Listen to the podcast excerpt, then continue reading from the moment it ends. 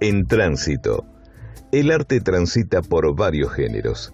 Lleva de su mano la música, el canto, la danza, el teatro, la pintura. En tránsito, espacio del programa cultural Un lugar para compartir.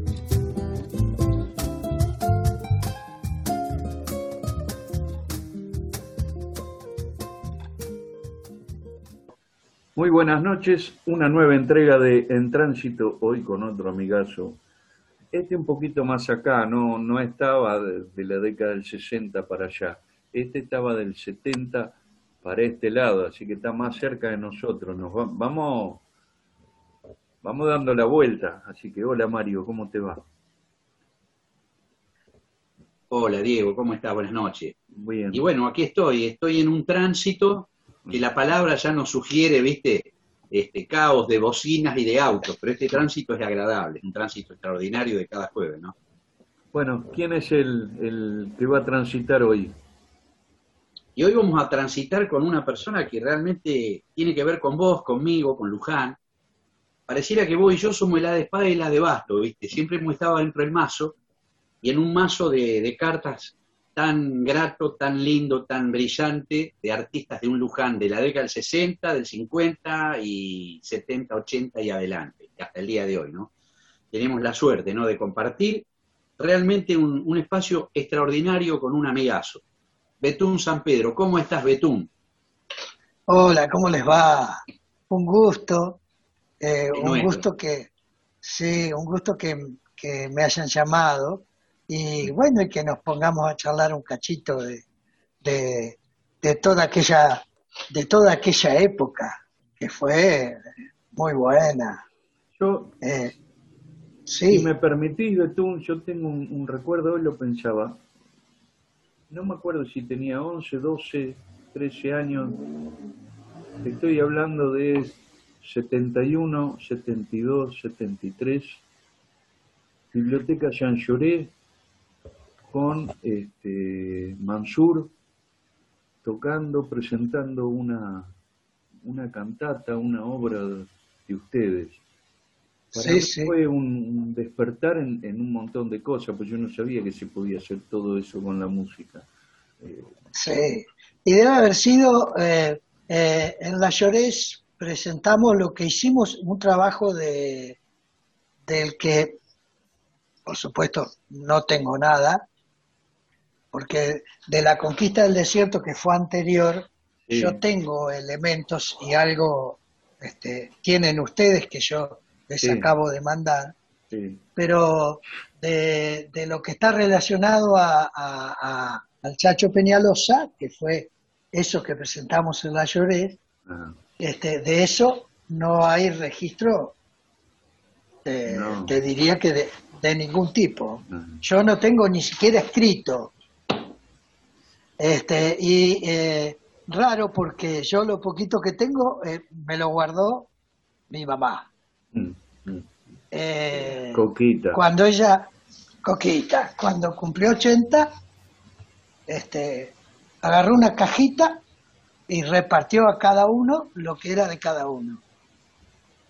Este, bueno, a mí me tocaron esas fotos y todas esas cosas que están relacionadas con la música, ¿no? Eh, ustedes allí, yo tengo... ustedes allí han visto desde, desde que yo empecé a tocar antes de los seis años, eh, es decir, que iba a aprender música y no sabía leer. Es decir, no, no, entendía nada de nada. Y, y eh, con la forma de enseñar y con los maestros de aquella época, hoy le están enseñando a criaturas de dos años, eh, personas que se, se especializan, ¿no? Este, en aquella época era un poco más, eh, bueno, enseñaba el que sabía un poquito más, o el que más sabía. Vos sabés, Betún, que el programa en tránsito se trata de eso, de reivindicar valores, redundamos mucho en eso, de que quede bien en, la mente, sobre todo de los chicos que están caminando hoy, y los no tan chicos, que tal vez esa época no han tenido la posibilidad de conocer a muchos de ustedes, de estos invitados que nosotros convocamos en todos los jueves y que de alguna manera eh, tienen mucho que ver con, con un conjunto de cosas, porque no era como hoy, que hoy ves un artista, actúa, interpreta, eh, en aquella época era una participación permanente de confluencias artísticas y que bueno, esto lo vamos a dejar para más adelante. Es decir, a vos te toca eh, tu suegro, que fue un pintor de aquellos y que fue amigo de nosotros también y que de alguna manera fue partícipe de muchas cosas que vos estás contando. Entonces, sería bueno que de pronto, vos iniciaste, eh, y me das de a mí el pie inclusive también, porque yo tengo pilas de preguntas para hacerte, pero vos dijiste algo, empecé a los seis años. ¿Con quién empezaste? Porque sería bueno que también, aunque no se acuerde mucha gente, lo traigamos a este momento. Bueno, eh, em, enseñaba en Luján un sargento de la policía, Ábalos Gómez, y allí, eh, eh, en, el momento que él decide enseñar, fuimos un montón de chicos. Para nombrarte, el Vasco Chegoin, que es el primero que te nombro, que es el que te, yo tenía más cerca, eh, em, eh, Miguel Gallego, Edgardo Gigante. Em, Edgardo Gigante, mirá. Sí, Edgardo Gigante. Eh, después también fue Carlos Codone, pero lo curioso que también iban ya Odulio Jacobino, que, que es de una, eh, eh, Odulio Jacobino, Bochaloné también iba, que ellos ya eran un poquito más grandes. Uno, eh, suponte que yo haya estudiado ahí con Ábalos de los 6 a los 9. Eh, ya los que yo te estoy nombrando, Bocha y, y Obdulio, eran muchachos. Pues, es decir, yo hoy tengo 73 y ellos tienen que estar pisando los 80. Así tiene que ser más o menos la cosa, o un poquito más capaz que tienen. Y sí, sí. Sí, este, bueno, eh, así que uno miraba, iban todos a aprender ahí, íbamos todos. Bueno, Yo creo que era una época, era una época necesaria, ¿no? De, de, encuentros y que la guitarra tenía un papel importantísimo. La guitarra digo porque era lo más práctico para poder trasladarse y demás, porque había mucha gente que estudiaba piano también, pero nos pasa que los invitados que han venido nos cuentan esas magias que se producían, o esa magia que se producía en los distintos lugares. ¿Cómo fueron tus comienzos artísticos, digamos? ¿Cómo empezaste vos después de ese estudio, ¿no? a, entrar lo que pasa en ese es que, mundo? que la guitarra tiene, eh, eh, la guitarra tiene lo que no tienen todos los instrumentos. Primero, eh, no es un instrumento costoso porque podés tener hasta una, eh, comprar una guitarra con, muy poquito dinero. Y después cuando eh, empezás a hurgar en el instrumento, la guitarra tiene como instrumento eh, una, hace, hace una comunicación con el resto de la gente, producto entre otras cosas, pero es una de las cosas que yo sostengo desde hace mucho tiempo, que es el único instrumento que se toca con la piel. Vos tocás de yema a yema. Vos, vos y ustedes que han tocado la guitarra, eh, Diego y vos, Mario, este, ni hablar, ustedes saben que cuando se pulsa con la mano izquierda, que no, no es la que toca, es la que saca un montón de sonidos y de... Y, y, ¿cómo te podría decir? y llena de colores la cosa.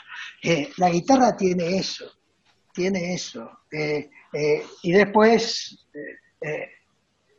va pegada al canto y bueno, ya lo otro hace que, que, la, la, cuestión, la comunicación este, sea diferente a la que tienen los otros instrumentos sin ninguna duda, si uno empieza a hacer un pequeño o no tan pequeño recorrido desde Fleury, eh, hablando chupanqui, falú, eh, esas técnicas que no sé si la técnica en sí es la que produce esa magia que estamos hablando, esa sensibilidad, ese bordoneo, como quien dice, Eh, hay algo mágico, no es fácil subirse a un escenario como Cosquín, por ejemplo, como para poner representativo, ante un público de 20 a 30 mil personas y con una guitarrita como hacía Carlos Di Fulvio o como tantos de ellos, Chupanqui como lo nombré, producir la sensación. Porque hoy pareciera, ojo, no quiero desmerecer lo de hoy ni ponerme en esa, en esa disputa de si es mejor, si es peor, porque vamos a entrar en el tema de, de Fangio y de, Schumacher. Es,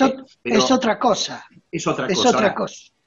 El artista se siente con esa necesidad de transmitir lo que se produce en el emisor y el receptor. Y ahí está la magia. Ahí está la magia.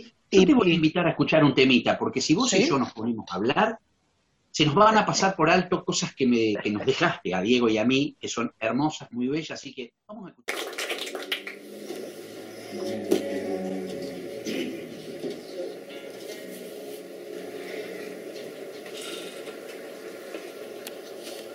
La tarde se va despacio.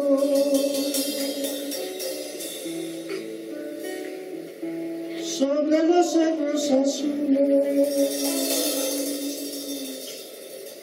y en sangre toros se muere el horizonte de octubre.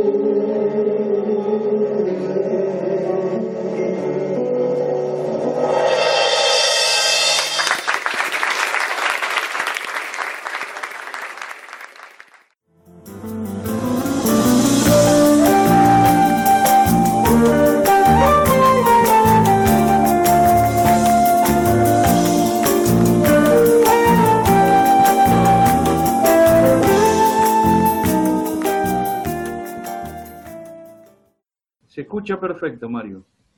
Betún, contanos de, lo de recién, que fue el primer tema que hemos pasado. Eh, era un ambiente muy, muy particular, con poca luz, se veía como que una pared media, media vieja atrás. Contanos qué era eso. Bueno, eh, eh, acá hay un, un, muchacho amigo que tiene una, una venta de, de cosas usadas.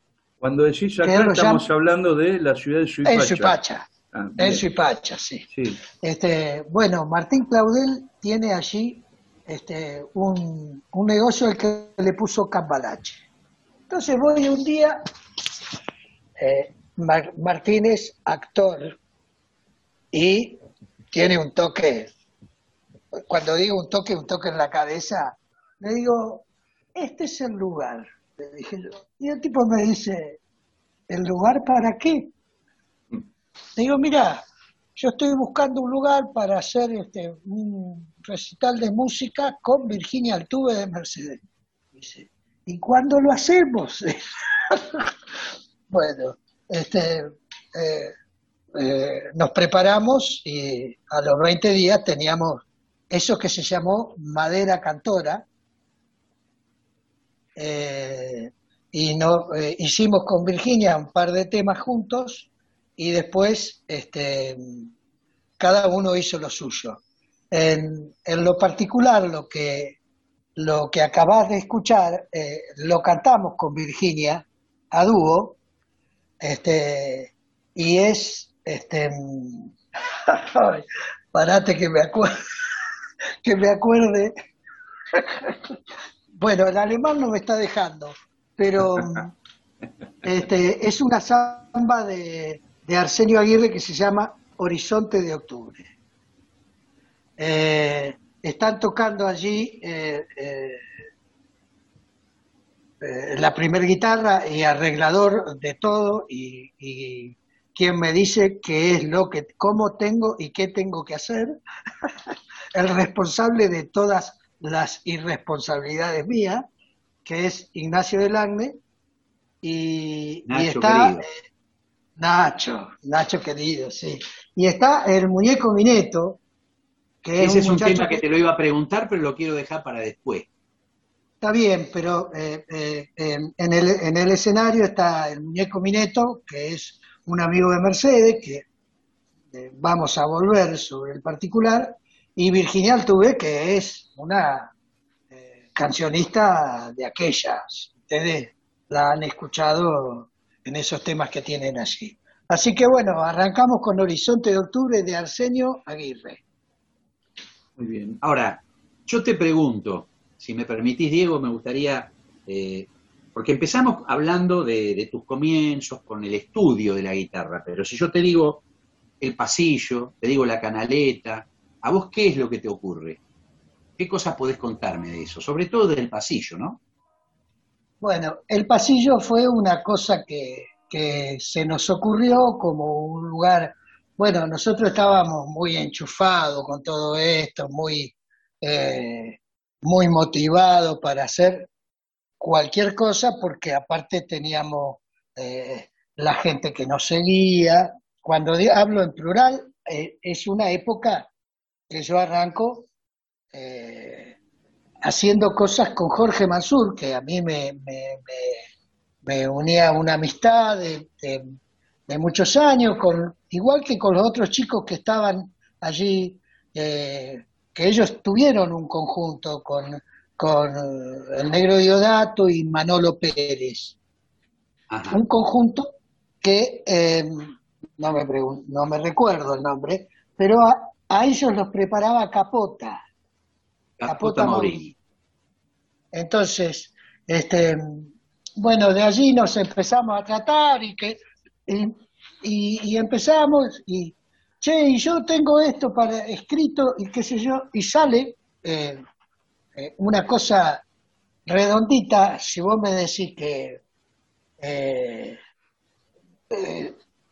comúnmente se dice cuando se alinean los planetas, salió de una copla de padecer, pero de una, como, como si la hubiéramos tenido, eh, la hubiéramos sabido de memoria, así, de una salió Copla del Padecer. Entonces empezamos a, a ver, ¿cómo es esto? Bueno, eh, empezamos a darle, Jorge era un tipo que, que tenía un empuje muy especial, es decir, para seguirlo necesitaba 10 pulmotores, 20 personas tirando el carro. Era un tipo que tenía un empuje este, terrible, no lo detenía nada y, después tenía lo otro, 19. Sí, 19 o 18. Todo esto, eh, por ejemplo, yo en, el año 72 yo dejé de participar absolutamente de todo. En el 72. Así que yo tenía en el 72 24, 25 años y Jorge tenía 22, 23. Pero cuando dije, no, mirá, eh, eh, vos seguí, seguí tu camino, no te detengas con esto. Este, anda para adelante, pero mirá lo que tenía, así que él cuando escribía todo esto tenía 18 años. Claro. 18 años, una polenta, había que pararlo. Además, bueno... Eh, no había forma de pararlo. nosotros sabemos bien decir que había un compromiso también, ¿no? Una época de un país con una visión en el que, bueno, el compromiso de cada artista tenía tenía un peso tremendo. Entonces yo creo que eh, no era solo cantar para ver si salía lindo, sino que había que cantar cosas que eran necesarias. Y yo creo que, bueno, ese compromiso se, se agrupaba o se amalgamaba con, con, una serie de ideologías y cosas que venían trabajando, porque yo te nombré recién la canaleta, que paralelamente al pasillo, si bien yo no la viví, porque no estaba viviendo en Luján y además, bueno, porque generacionalmente también había, yo era un poco más chico que ustedes. Sí, soy un poco más chico que ustedes, ¿no? 11 años. Claro, entonces, bueno, pero, pero ya para, para que se ubique el que nos escucha. Claro, pero, pero... aparte para, perdón, para esa época eh, yo ya tenía quienes me decían, mirá que hay lugares que tendría que Mario escuchar o, o ver, o tratar de, contactarse con esa gente. Y bueno, eso fue lo que a mí me impulsó también, por eso lo aprovecho para decir, eh, en esa búsqueda mía, decir, bueno, a ver, ¿cómo es esto?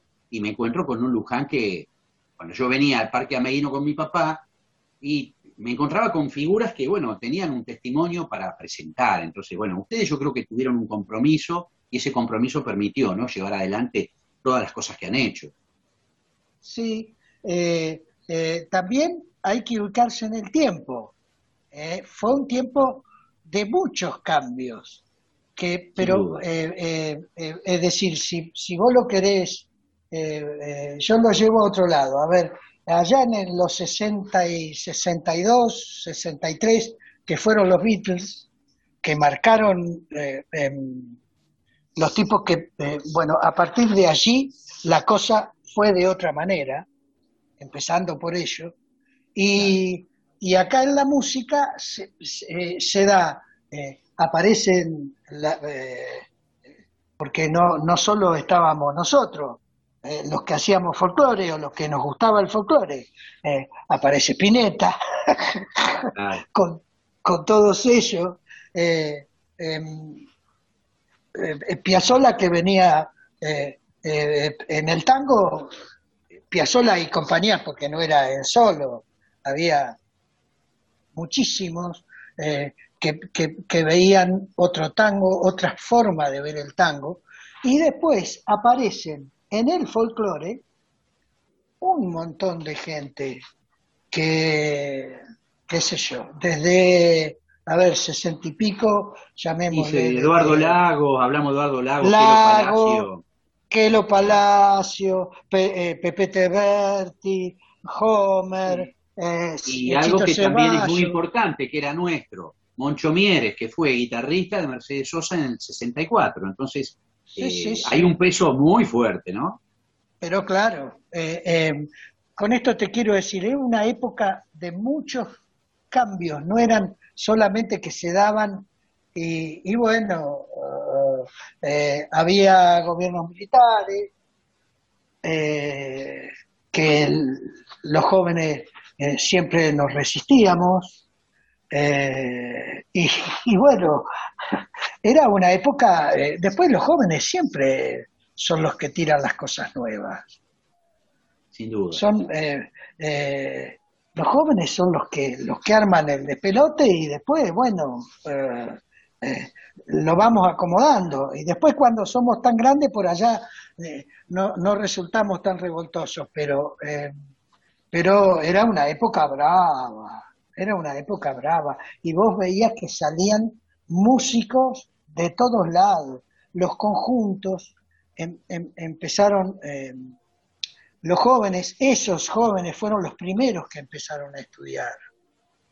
Es decir, hoy la música eh, no, no se entiende si no, si no poner la partitura adelante y no... Convengamos, convengamos que, bueno, es decir, eh, en ese compromiso eh, que cada uno tenía que, tomar y llevar a cabo todo el despliegue, lo que significaba no solo cantar para que suene lindo, sino para que el testimonio de lo que se cantara tuviera el peso que tenía que tener, ¿no? Y sobre todo, bueno, en una pluma que escribía cosas muy distintas a las de ahora. Que no quiero entrar en, ese en esa eh, eh, diferencia, porque creo yo que hoy me hago cargo, ¿no? hoy hay una búsqueda distinta, hay una, un bombardeo de, de productores y de, y de formas, de estructuras que tienen que sonar de, tal manera. Antes era un compromiso, se subía a cantar y, después, Después estaba la cuestión, eh, eh, eh, empezó a aparecer, que, ya venía y un poquitito antes, todo lo que era protesta o canción de protesta, o, sí, era, era, un movimiento, era un, movimiento necesario que tal vez si hoy tuviéramos movimientos de ese tipo, a lo mejor las cosas estarían distintas, ¿no? Y habría una mentalidad eh, abierta a otras expectativas. Pero bueno, ahí no vamos a entrar a, discutir ese eh. tema. Primero porque no puedo discutirlo, porque creo que el respeto es sobre todo importante. Lo que sí defiendo es que el compromiso que adquiere cada uno, cada artista, y el testimonio que deja, eh, tiene que servir, tiene que ser este, necesario para que otro que viene también caminando a la par abra los ojos. Ahora, vamos a escuchar un temita musical, porque es hermoso todo lo que tenés. Por ahí, eh, hablaste del muñeco Mineto y yo lo conocí, lo compartí, y lamentable y tristemente lo hemos este, tenido que despedir de una manera muy, muy atroz con este bicho puerco que está dando que hablar y lamentablemente mal está dando que hablar, ¿no? Este COVID que nos está llevando casi a la mayoría de muchos amigos nuestros. Pero bueno, la imagen y la música de Mineto está y te invito a que me lo cuentes en el bloque que sigue. ¿Qué me decís? Sí, y, sí, eh, vos me preguntaste por el pasillo y por la canaleta. Yo también en el bloque que viene quiero redondear ese tema. Porque vos me sí, señor, y usted tiene razón y lo va a hacer con mucho gusto. Y nos fuimos, y nos fuimos por la, por la variable. Eh, escuchamos el tema, dale.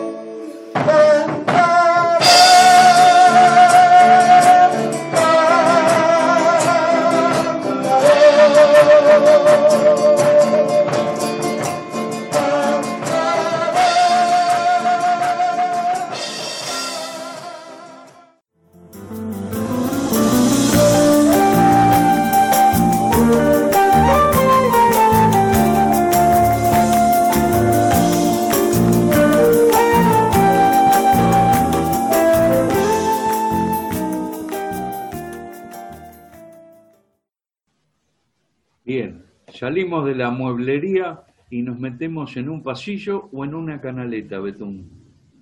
En un pasillo. ¿Qué es? ¿Qué es eso? ¿O ¿Qué fue Eh, eso? Porque yo me bueno. acuerdo de la canaleta, pero no del pasillo. Claro, el pasillo es eh, eh, Ernesto Mansur, el papá de Jorge, tenía eh, una la academia en la cual enseñaban taquigrafía, máquina, contabilidad. eh, tenía allí su academia, allí mm, Mariano Moreno entre Entre Bron y 25 y la 25. Valle. no, 25 y Bron. Y Brom, sí. y Bron. Entonces, eh, dice Jorge, mira, papá acaba de agrandar la academia, acaba de agrandar la academia, acá en el fondo nosotros podríamos hacer un, este, un lugar para, para tocar la guitarra y para juntarnos y qué sé yo. Eh, esto era clavado, clavado eh, fines del 70 fines del, del año 70. Bueno, eh, ¿cómo no tenía, no tenía eh, salida a la calle? No tenía el frente, el frente lo ocupaba la academia y tenía una puertita al lado. Entonces le, le hicimos con, un- con, le hicimos, no, fue una persona y lo hizo, como si fuera el techito del quincho, el pasillo ¿no es? Y en el fondo había una puerta que entraba a un ambiente que era, qué sé yo, una cosa para decirte de, de 5 por 10. Eh, allí, bueno, lo habíamos ambientado eh, muy lindo. Eh, Humberto Ay me había hecho un, eh, un mural eh, que nosotros lo us- usábamos como si fuera el lugar a donde nos poníamos a cantar. Entonces, un mural basado en la conquista del desierto, que fue la otra cosa que nosotros hicimos con Jorge que tuvo eh, bastante trascendencia también. Entonces, allí habíamos puesto un mostrador y, bueno, había cuatro o cinco bebidas, alguna gaseosa para engañar a por si iba algún chico. y este y dábamos empanadas y un postre, empanadas, exclusivamente empanadas se comía. Y un postre. Y después cuando eh, cuando se cantaba era eh, no nosotros, porque al pasillo fueron a cantar todos, todos, era absoluto silencio. Vos en el pasillo no tenías que... Ahí la gente iba a escuchar. Después tuvimos eh, mm, la suerte que hubo mucha gente de afuera que venía al pasillo porque el Niato Rolls, que era el dueño del Hotel Real, que ustedes no, la, gente de Luján no lo piensa, pero en esa época, eh, es decir, mucha gente decía, eh, vamos a, a, festejar los 25 años casados, un fin de semana a Luján, y paraban en el Hotel Real. El Niato los ponía en el pasillo venía gente de Tucumán, de Salta, de, Neuquén, de, de, donde quisieras. Y a su vez eh, mandaban a otra gente que, che, mirá, este es un lugar para mostrarse, es chiquito, pero si vos vieras, bueno, se había hecho una, una cosa, bueno, nosotros trabajábamos muchísimo, no ganábamos nada de guita, por supuesto, porque nosotros todos teníamos nuestra actividad, yo trabajaba, eh, pero bueno, lo teníamos como un divertimento, hasta que, bueno, después de 10 meses no, no aguantamos más, era viernes y sábado, pero era amanecerte a las 8 de la mañana. Y después había que tirar toda la semana y bueno, como todas las cosas, eh, eh, después era un lugar donde se despachaba alcohol y era bravo, ¿viste? Los, muchachos, eh, esto fue histórico. Y la bebida, la bebida, la bebida espirituosa tiene esas, esas condiciones, digamos, ¿no? Sí, sí, sí. No es para cualquiera, pero vos sabés que... Eso, sí, te quería, te quería interrumpir simplemente porque mucha gente, tal vez, supongo que los de ahora, eh, cuando dijiste Humberto Aime, eh, me vino a la mente todo lo que contaba, eh, digamos, los poetas que ya hemos nombrado, en fin, gente de Luján que tuvo que ver, y en este caso es una, una unión, una confluencia de, ideologías, de, técnicas, de experiencias, y Humberto Aime fue un, grande como lo fue Luis, tu suegro también, que lo nombré al principio, Luis Nápoles. Yo creo que la pintura, la poesía, la música era eh, era una amalgama de cosas, no sé cómo, cómo definirla la palabra. ¿no? Claro, y yo te, yo te voy a decir que en, en, ubicándonos en el tiempo, nosotros teníamos, eh, éramos, eh, qué sé yo, éramos chicos, llamaba la atención, entonces, bueno, eh, estábamos medio apadrinados por, por todos ellos. Eh, hay que agregarle a Osvaldo Martínez, eh, Julio Fernández, toda la gente que, de la Llorés que participaba, de la biblioteca Llorés, claro, que participaba de todo. Entonces, nosotros estábamos muy palanqueados. Eh, sin, sin estar de acuerdo con quién estaba en la municipalidad, eh, en la municipalidad no nos ponían piedras, nos daban el salón municipal, no, eh, había que imprimir una cosa, la imprimían, había, los tipos eh, no nos decían que no a nada, ¿viste? Bueno, fue en ese sentido, éramos los, chicos privilegiados, ¿no? Bueno, y después nos queda la canaleta, la canaleta varilla bueno, ahí entramos en, el, entramos en el partido ya de, de, el paralelo, ¿no? Porque, bueno, Isidoro con su canaleta amarilla hizo también eh, un bueno, lugar Isidoro, Isidoro era un, ser extraordinario, eh, rebelde sin límite. Iba, la, iba la transgresión, ¿por qué no? Sí, sí, sí. sí. Entonces, este, eh, bueno, eh, nosotros teníamos una gran relación con él. Yo no iba mucho, pero cuando, cuando tuve que dar materias, este, el, secundario, que fueron de grande, porque yo me recibí en el año 68 con 21 años, este, Isidoro era fundamental. Mm. Eh, Isidoro tengo, eh, hoy, eh, en el día de hoy, tengo que dar matemática de quinto.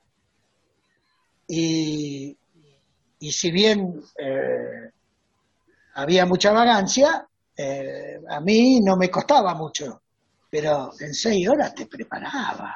Era un animal, una bestia. Había una cosa muy importante, ¿no? En mi caso personal, yo lo viví cuando llegué a Luján, Isidoro durante muchas generaciones que pasaron por las manos de él, abrió la cabeza de la gente y te, hacía descubrir las cosas, te hacía pensar, y esto me viene a la mente a lo que hablaba Armando Tejada Gómez, lo que hablaba Jaime Lima Quintana, o Discepolo Mansi cuando se juntaban, ellos todos tienen un común denominador, que había un ser pensante que acomodaba las cosas, porque Isidoro cantaba, pero no era artista para cantar, él ordenaba, tenía, eh, eh, obviamente, sí. Tenía canciones. Ya lo sé, pero me refiero a que, eh, digamos, no es una corrección, sino es una, un compartir ese espacio de que él te hacía pensar cada cosa que vos ibas a hacer. Miren que si hacen esto, ármenlo de esta manera, pongan esto, llámenlo a fulanito que para esta... Es como que tenía una, luz especial.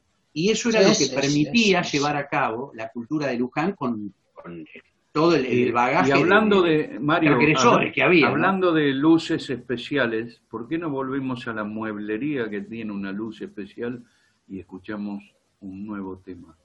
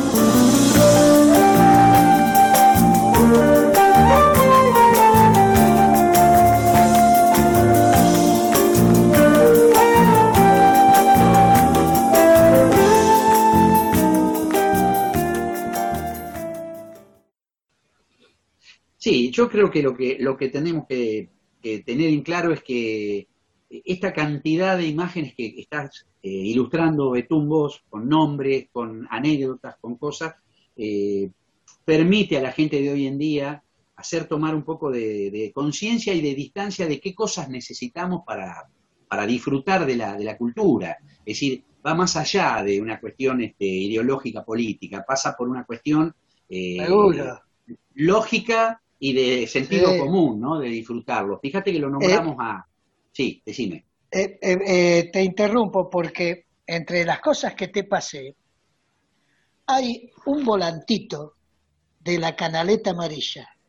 Voy a hablar de eso. sí. Este, eh, eh, ¿Vas a hablar de eso? No, iba, No, no, iba a mencionarlo, porque vos, me, vos nos pasaste Ah. muchas cosas.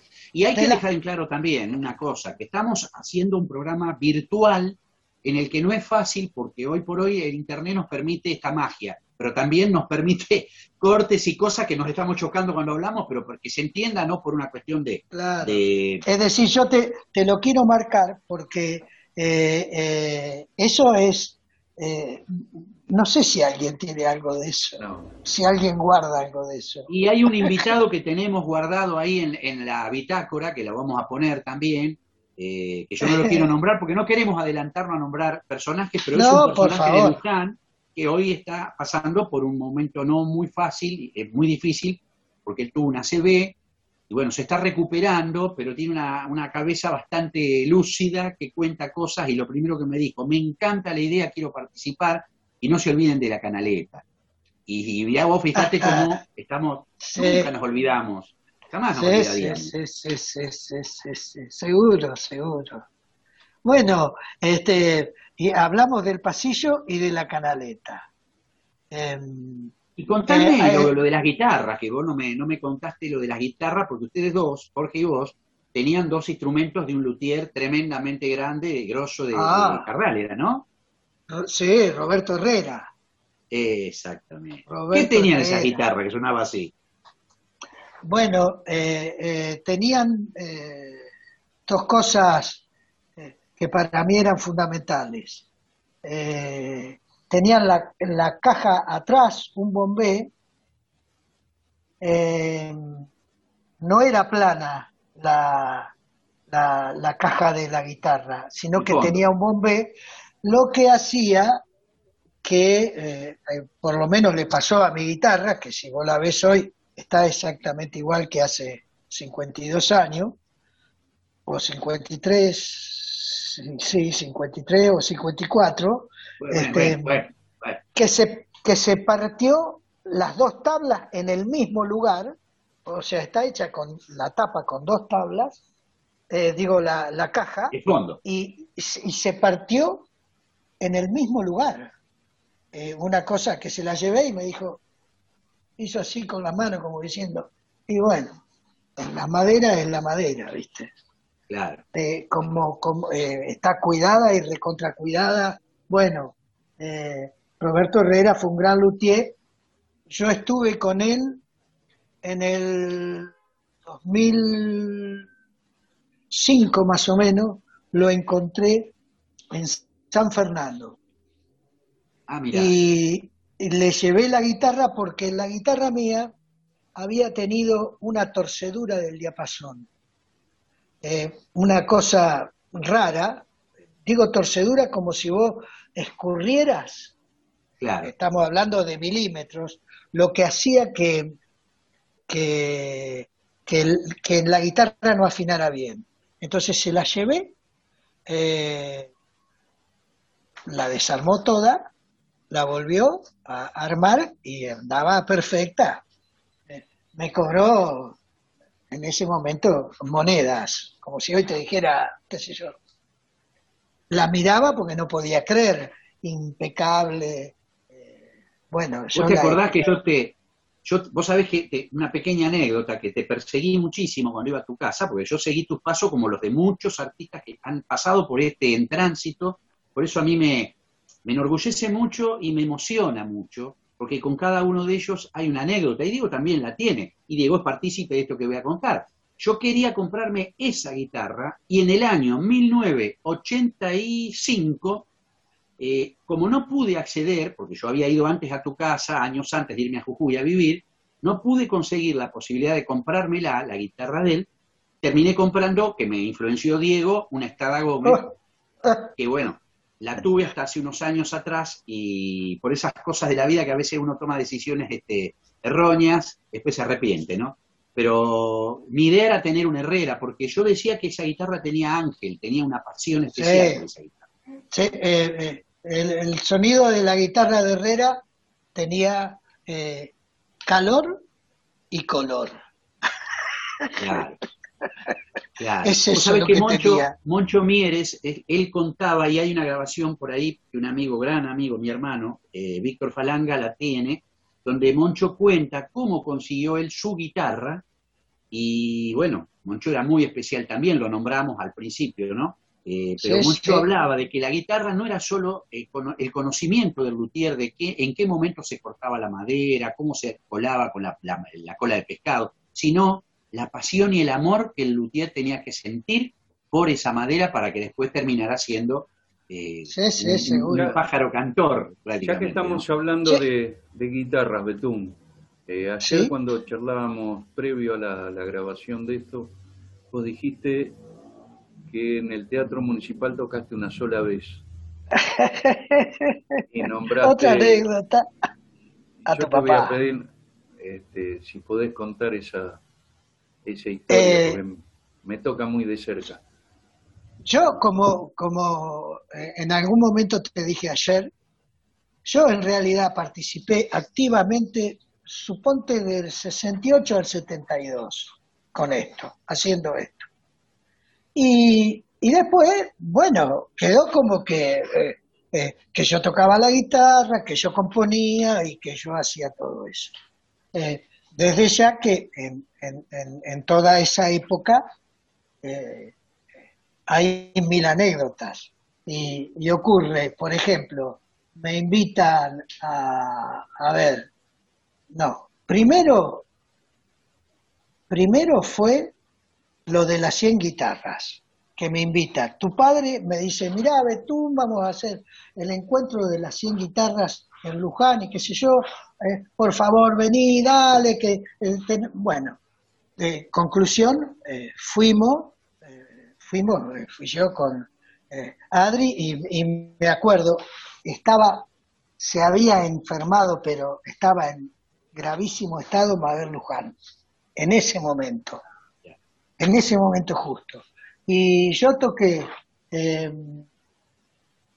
un clásico, que para mí era eh, un clásico de Don Eduardo, eh, Variaciones de Milonga, y toqué eh, un trémolo, Murmullo de la Laguna, las dos obras de, de Eduardo Falú. Eduardo Falú. Eh, sí, y, y Miguel resultó ser el, la persona que me, me invita, yo toqué una sola vez en el Trinidad Guevara, ese día. Así que le decía a, a Diego ayer que justamente eh, la única vez que toqué en el Trinidad Guevara fue cuando me invitó este Miguel. Por eso tengo, bueno, por eso y por otro montón de cosas que, que hacían que, que, nos conociéramos, eh, bueno, ni hablar con, con, con la mamá, que fue profesora mía de secundario, que eh, tenía, est- estaba hasta autorizada a, a fajarte. sí, Susana era, eh, bueno, son queridísimas personas eh, para mí. Y después yo volví a tocar, eh, volví a tocar cuando cumplió 50 años el Jardín 1, del cual yo fui la primer promoción completa de Jardín. O sea que yo fui, eh, eh, fui a, la sala de 3, de 4 y de 5. A las tres Funcionaba en la calle Lavalle, donde hoy está la Escuela de Arte. la Escuela de Arte, exacto, exacto. Esas fueron las dos veces que después participé en algo. Pero eh, bueno, son eh, gratísimos recuerdos por, por, por, toda la gente que, que me invitó en, en ese momento, eh, lo del jardín, ni hablar, ni bueno, de, tu padre ya lo acabo de decir, pero estaba Janona, qué sé yo, bueno. Ahora, yo tengo una pregunta, que es la pregunta que... yo quisiera hacer una pregunta. Eh, en realidad es, como una pregunta obligada a, todos los invitados, ¿no? Eh, ¿Cómo veían ustedes el folclore de esa época y qué te parece hoy el folclore de hoy? Pero no para que sea una crítica eh, destructiva o despectiva, sino una apreciación acerca de, cuáles eran las cosas que vos notaste de aquella época a las de hoy, por ejemplo. ¿Cómo ves hoy el folclore? ¿Cómo ves hoy la, juventud ante el compromiso ¿no? de lo artístico, no solo en la música, sino en, los planos que, por ahí podemos hablar de pintura o de, o de literatura. ¿Qué te parece a vos? yo, te, eh, yo lo de hoy no lo tengo, no lo tengo eh, muy en claro porque no participo. Hoy lo que se ve eh, está estructurado comercialmente de una manera mm, que me parece que sacar los pies del plato tenés que, tenés que tener un, peso propio, eh, digamos, qué sé yo, único. Eh, si, no, eh, si no veo, por lo que veo, porque ves tipos qué sé yo, no, no, me gusta dar nombres, pero por ejemplo, un tipo que, nació del folclore y como Abel Pintos. Eh, ejemplo, eh, un chico que, vos sabés lo que remó en dulce de leche, remó dulce de leche repostero el pibe ese. Ese anduvo raspando las, raspaba las cacerolas pero no durante un año o dos o cinco o diez. ¿Entendés? Entonces llegó un momento, hay un momento que hoy eh, trascendés. ¿Y cómo, te, cómo trascendés? Porque te toma, te toma un, digamos, una productora o un grupo de productores y, y, hoy trascendés si estás allí con ellos se me, independientemente de que el tipo es un fenómeno.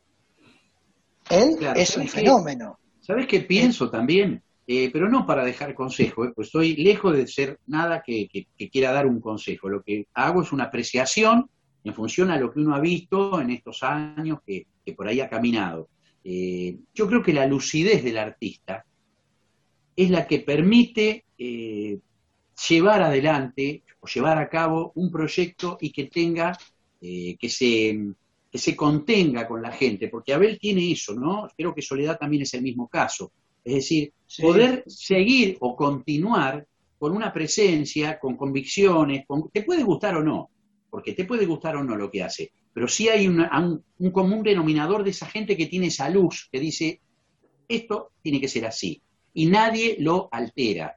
Entonces, yo lo que noto es eso, un poco en lo nuevo. Lo, lo digo para que los pibes, si quieren, lo tomen, ¿no? Que no pasa por cuántas plumas tenés en la cabeza de color para llamar la atención. La atención la llamas con tu actitud, con tu presencia en el escenario. Yo creo que Abel tiene eso. Lo nombraste, por eso lo, lo, estoy diciendo. Lo, es una eh, apreciación nombré, personal. ¿eh? Lo, nombré porque todos sabemos como, como el, que, el tipo estuvo años eh, raspando la cacerola, digo, cuando cuando vos eh, eh, chocás todos los días y seguís para adelante y seguís para adelante. Pero además, El, además el respeto, ¿viste? El respeto que, por ahí eh, queda feo que uno hable en primera, en mi caso que hable en primera persona, pero yo creo que lo he visto, lo he visto a Abel, como lo, bueno, como siempre nombro todos los artistas que por ahí me ha tocado acompañar, pero que de alguna manera son pocos los que yo veo que siguen con esa convicción y que la gente los quiere y no hay ningún problema de guardaespaldas, ni hay que cuidarse, ni están ante la gente, ante el público, porque ellos se dan al público y mantienen su convicción de esas ideas. Yo, yo te digo esto, eh, lo último que, digo sobre este tema, eh, un segundito, Diego. Eh, digo, la trascendencia, la trascendencia afuera del país, tenés que tener en claro que sos un producto, sos una cosa producida. Ejemplo, Nahuel Penici. Claro. Nahuel Fenici, ¿por qué está después te trascendés en México y, en México te escuchan 100 millones de personas? a vos te, te, te, ponen un tema ahí y te escuchan 100 millones de personas en México, ni hablar de todo el resto. Muchachos, bueno, Diego, yo sé que esto es tirano el tiempo en la radio, ¿no?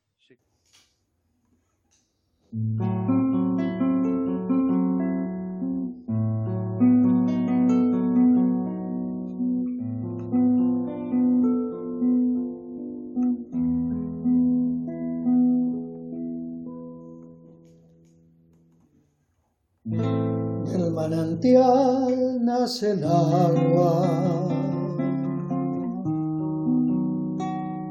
De los árboles el viento y un cariño perdido comienza el padecimiento. Y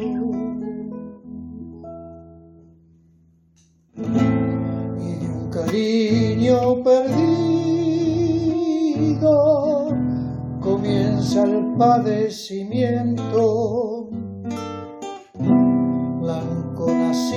Mi madre, más blanco que el algodón.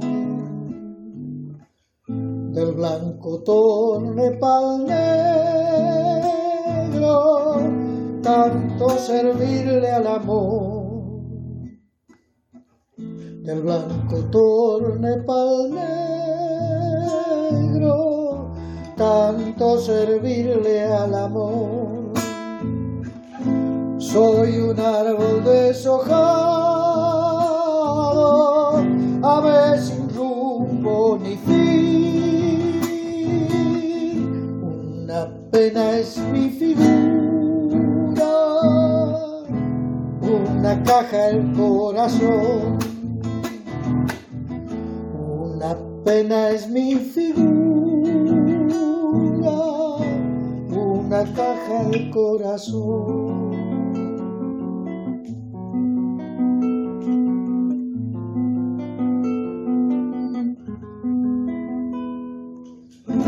Paso por los carnavales, silbando cantos al sol mis labios besan el agua buscando el perdido amor. Mis labios besan el agua buscando el perdido amor. Monte ya me aprisiona con el verdor de sus manos. Me voy hundiendo en sus brazos, refugio de mis hermanos. Me voy hundiendo en sus brazos, refugio de mis hermanos. Soy un árbol deshojado ave sin rumbo ni fin. Una pena es mi figura, una caja el corazón. Una pena es mi figura, una caja el corazón.